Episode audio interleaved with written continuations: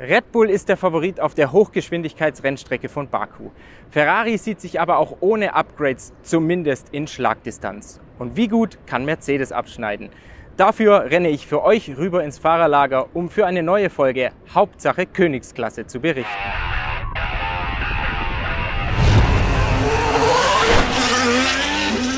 Ja, hallo liebe Formel 1-Fans, ich bin's mal wieder Andreas, euer rasender Formel 1-Reporter, direkt aus dem Fahrerlager in Baku. Und dieses Rennen, das stand in der Vergangenheit eigentlich immer für Chaos. Es gab bisher fünf Grand Prix hier in Baku, fünf verschiedene Sieger, fünf verschiedene Polesetter, fünfmal hat ein anderer Fahrer die schnellste Rennrunde gedreht. Ihr seht, hier ist eigentlich immer ein bisschen ja, Überraschung drin, gerade auch wenn wir uns das Podest aus dem letzten Jahr anschauen. Damals hat Sergio Perez sein erstes Rennen für Red Bull gewonnen. Vor Sebastian Vettel und Pierre Gasly, die hochgeschätzten Lewis Hamilton und Max Verstappen, die haben hier im letzten Jahr nichts gerissen. Das zeigt, in Baku geht es immer chaotisch zu. Und ich will euch jetzt so ein bisschen in meiner Vorschau durch das Rennwochenende führen. Beginnen wir mit den Teams. Wie ihr seht, habe ich mich bei Red Bull positioniert und vielleicht hört ihr es auch im Hintergrund, da läuft der Honda V6 Turbomotor. Und dazu gibt es gleich mal die erste Geschichte. Es ist höchstwahrscheinlich, dass Max Verstappen hier in Baku mit einem frischen Motor, mit dem zweiten Motor der Saison antreten wird. Er hat ja bisher sieben Rennen mit dem ersten Honda-Motor bestritten. Jetzt in Baku auf dieser Highspeed-Strecke, da braucht es eigentlich frische Pferdchen, die dann im Vergleich zu so einem ausgelutschten Aggregat mit Sicherheit nochmal ein, eineinhalb Zehntel bringen werden. Und damit will Red Bull Max Verstappen natürlich in eine super Position bringen. Eigentlich sollte er in einer super Position sein, aber Max Verstappen, der hat so etwas ja, wie einen kleinen Baku-Fluch. Bisher ist er hier auch fünfmal gefahren. Er hat nicht ein einziges Mal in Baku gewonnen, er ist nicht ein einziges Mal hier auf Pole Position gestanden, nicht ein einziges Mal auf das Podest gekommen. Er hatte hier schon zwei Unfälle im letzten Jahr, da erinnert ihr euch sicherlich, da hat es ihm kurz vor Schluss den Pirelli-Reifen verrissen. Dadurch ist der sicher geglaubte Sieg noch abhanden gekommen. 2018, äh, da gab es hier bei Red Bull eine teaminterne Stallkollision mit Daniel Ricciardo. Also Max Verstappen, den verfolgt so ein bisschen ein Baku-Fluch und den will er natürlich jetzt an diesem Rennwochenende brechen und damit auch seine Führung in der Weltmeisterschaft ausbauen. Red Bull sollte auf dem Papier zumindest das beste Paket hier in Aserbaidschan haben. Warum? Ja, weil das Auto gut eigentlich ist durch die langsamen Kurven und vor allem überragend auf den langen Geraden. Stichwort Topspeed, das haben wir gesehen in Jeddah, das haben wir gesehen in Miami. Dort hat der Red Bull eins gemacht und zwar den Ferrari auf den langen Geraden niedergerannt, seinen Topspeed-Vorteil ausgespielt und dadurch vor allem im Rennen geglänzt. Max Verstappen, der hat im Vorfeld so ja, eine kleine Schwäche von Red Bull angesprochen. Das ist die Performance auf eine schnelle Runde. Da war der Ferrari bis jetzt in dieser Saison besser als der Red Bull, was uns dann wiederum zur Scuderia selbst bringt. Ja, seit vier Rennen läuft Ferrari einem weiteren Saisonsieg hinterher. Charles Leclerc, der steht aktuell bei zwei Saisonsiegen. Max Verstappen hat ja inzwischen schon deren vier. Sergio Perez nach dem Triumph in äh, Monte Carlo inzwischen ja auch einen. Und man kann inzwischen auch von einem Dreikampf in der Weltmeisterschaft sprechen. Ferrari in Monaco, das war eigentlich eine Strecke, auf der man hätte gewinnen müssen. Da gab es operative Fehler, das Wetter ist dazwischen gekommen. Dann gab es keine Strafe gegen Perez und Verstappen für das, ja nicht Überfahren, aber Anfahren der gelben Linie. Der Verkehr mit Williams beim Überrunden, all das hat bei Ferrari ja nicht in die Karten gespielt in Monaco. Deshalb ging dort der Sieg flöten. In Barcelona gab es einen Schaden am Motor bzw. am Turbolader um der MGOH, die Charles Leclerc um einen sicheren Sieg gebracht haben. All das hat Ferrari jetzt in eine Position der Defensive gebracht. Barcelona und Monaco, das waren eigentlich zwei Heimspiele für Ferrari und Leclerc, da hätte man gewinnen müssen. Baku vielmehr, wie ich gesagt habe, auf dem Papier eher ein Auswärtsspiel, weil die Strecke dann doch Red Bull favorisiert.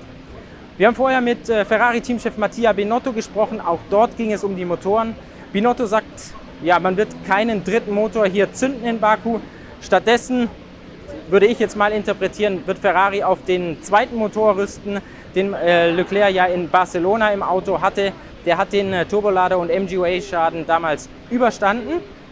Und jetzt wird das Auto, der Motor, der Ferrari V6 Turbo dann eben mit einem neuen Turbo und einer neuen MGUH ausgerüstet für das Rennen in äh, Baku. Zur Favoritenrolle hatte sich Binotto auch noch geäußert mir gegenüber. Er sagt, zwischen Ferrari und Red Bull, da passt eigentlich kein Blatt Papier. Deshalb ist es unheimlich schwer, da im Vorfeld einen Favoriten auszumachen. Er glaubt wiederum eine sehr, sehr enge, an eine sehr, sehr enge Kiste, dass Details wieder mal entscheiden werden. Was Binotto zwischen den Zeilen anklingen lässt, ist, dass Ferrari seine Chancenverwertung deutlich ausbessern muss. Man muss da zielsicherer werden. Gerade jetzt in den kommenden Wochen, es stehen jetzt eigentlich Rennen auf Rennen auf Rennen an bis zur Sommerpause. Da muss Ferrari viele Punkte holen, da muss Ferrari seine Chancen nutzen. Wenn wir uns den Saisonverlauf bis jetzt anschauen, Charles Leclerc ist immer aus der ersten Reihe gestartet, er hat aber nur zwei Rennen gewonnen. Das muss besser werden. Ferrari hat jetzt für Baku keine größeren Upgrades aufgelegt, wie Binotto verraten hat. Dafür hat man aber den Heckflügel mit äh, Medium Downforce, also für geringeren Abtrieb, den man bereits in Miami im Gepäck hatte, den hat man jetzt hier auch nach Baku gebracht. Es wird aber davon abhängen, ob man den tatsächlich verwendet, inwieweit die Strecke, in welchem Zustand die sich befindet. Binotto hat ja mit den Füßen so ein bisschen geschart. Damit wollte er sagen, es kommt darauf an, wie, haft, wie haftstark die Strecke ist, wie glatt sie ist, ob man tatsächlich diesen Heckflügel für weniger Abtrieb fahren wird. Um noch kurz auf Mercedes zu sprechen zu kommen, da bereiten die langsamen Kurven wie in Monaco Bauchschmerzen. Dafür aber gibt es in Baku längere Geraden, was dem Silberpfeil deutlich besser schmecken sollte. Vieles bzw. alles steht und fällt mal wieder mit dem Thema Bouncing, mit dem Umgang des Silberpfeils mit den Bodenwellen. Dafür wird es wieder mal ein paar neue Teile geben. Mercedes wird die Trainings wieder nutzen, um zu experimentieren, damit der Silberpfeil nicht zu stark auf den Geraden hoppelt. Die Fahrer und Teams, die beschreiben Baku als eine Mischung zwischen Monaco und Monza. Es gibt viele enge Kurven, es gibt viele lange Geraden und es gibt harte Bremszonen. Es braucht guten mechanischen Grip vom Auto her. Es braucht eine gute Traktion und man muss gleichzeitig auch ein gutes Reifenmanagement haben. Warum? Weil es hier nicht einfach sein wird, wie in der Vergangenheit gesehen, den Vorderreifen schnell auf Temperatur zu bringen, weil es Kurven mit kurzen Radien sind. Das ist natürlich dann ein Problem, gerade auf die eine schnelle Runde den Reifen zu konditionieren. Über den Long Run im Rennen dann ist es wiederum ja, das Problem, die Hinterreifen zu konservieren, weil die dann aufgrund der vielen starken Traktionsstellen dazu neigen, zu überhitzen. Die Flügelwahl, die ist im Gegensatz zu Monte Carlo, wo mit maximalem Abtrieb gefahren wurde, überhaupt nicht klar. Baku erfordert einen riesengroßen Kompromiss von den Teams. Wenn sie zu große Flügel aufschnallen, da sind sie zwar gut in den Kurven, aber leiden dafür extrem auf den Geraden. Wenn man zu wenig Flügel drauf macht, ist es umgekehrt. Dann ist man zwar auf den Geraden sauschnell, büßt dafür in den Kurven aber extrem überproportional ein mit Gripverlust und dann auch mit schlechtem Reifenmanagement. Das wird die Teams vor allem in den Trainings beschäftigen, da den richtigen Setup-Kompromiss zu finden, um dann gleichermaßen auf eine schnelle Runde wie im Long Run gut auszusehen.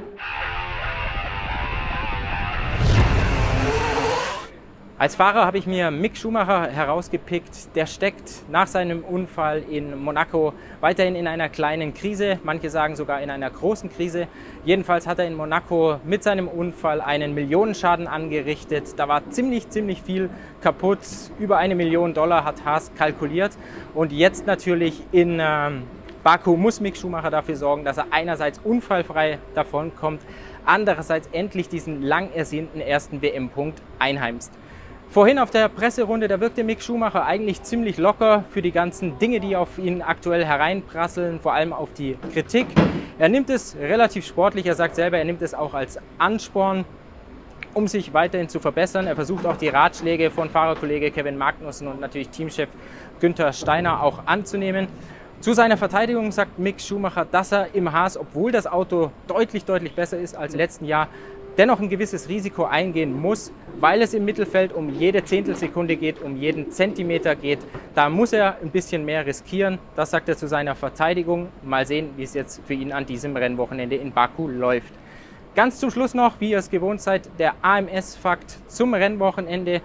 Der beschäftigt sich mit einer Zahl und zwar 378 Kilometer pro, Stunde hat Valtteri Bottas hier in Baku mal in einem Williams erreicht. Das war 2016 und ist seither der inoffizielle Speedrekord der Formel 1. Ganz zum Schluss, einen Tipp wird es von mir diesmal nicht geben. Dafür hoffe ich, dass ihr in den Kommentaren fleißig tippt. Ansonsten hinterlasst mir natürlich, wie so oft, viele Kommentare, gebt mir Feedback. Ich lese alles und freue mich über jeden Kommentar. Viel Spaß an diesem Rennwochenende.